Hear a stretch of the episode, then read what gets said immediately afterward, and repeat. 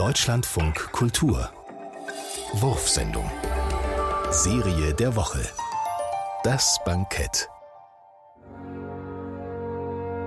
Julien aus Transistorradios. 1,2 Kilogramm Transistorradios, 500 Gramm Steinpilze, 100 Gramm Butter, 2 Deziliter Sahne, 200 Gramm geriebene Käse, 20 Gramm Weizenmehl, 10 Gramm gemahlener Koriander, Salz. Die Transistorradios gründlich waschen und in einem kupfernen Mörser zu feinem Pulver zerstoßen. Butter in einer Pfanne erhitzen, das Pulver hineingeben. Pilze, Mehl, Salz und Koriander hinzufügen und anbraten. Sahne hinzugießen und unter vorsichtigem Rühren alles kurz dünsten. Die Masse in 20 Muschelschälchen füllen, mit Käse bestreuen und im Backofen 15 Minuten überbacken.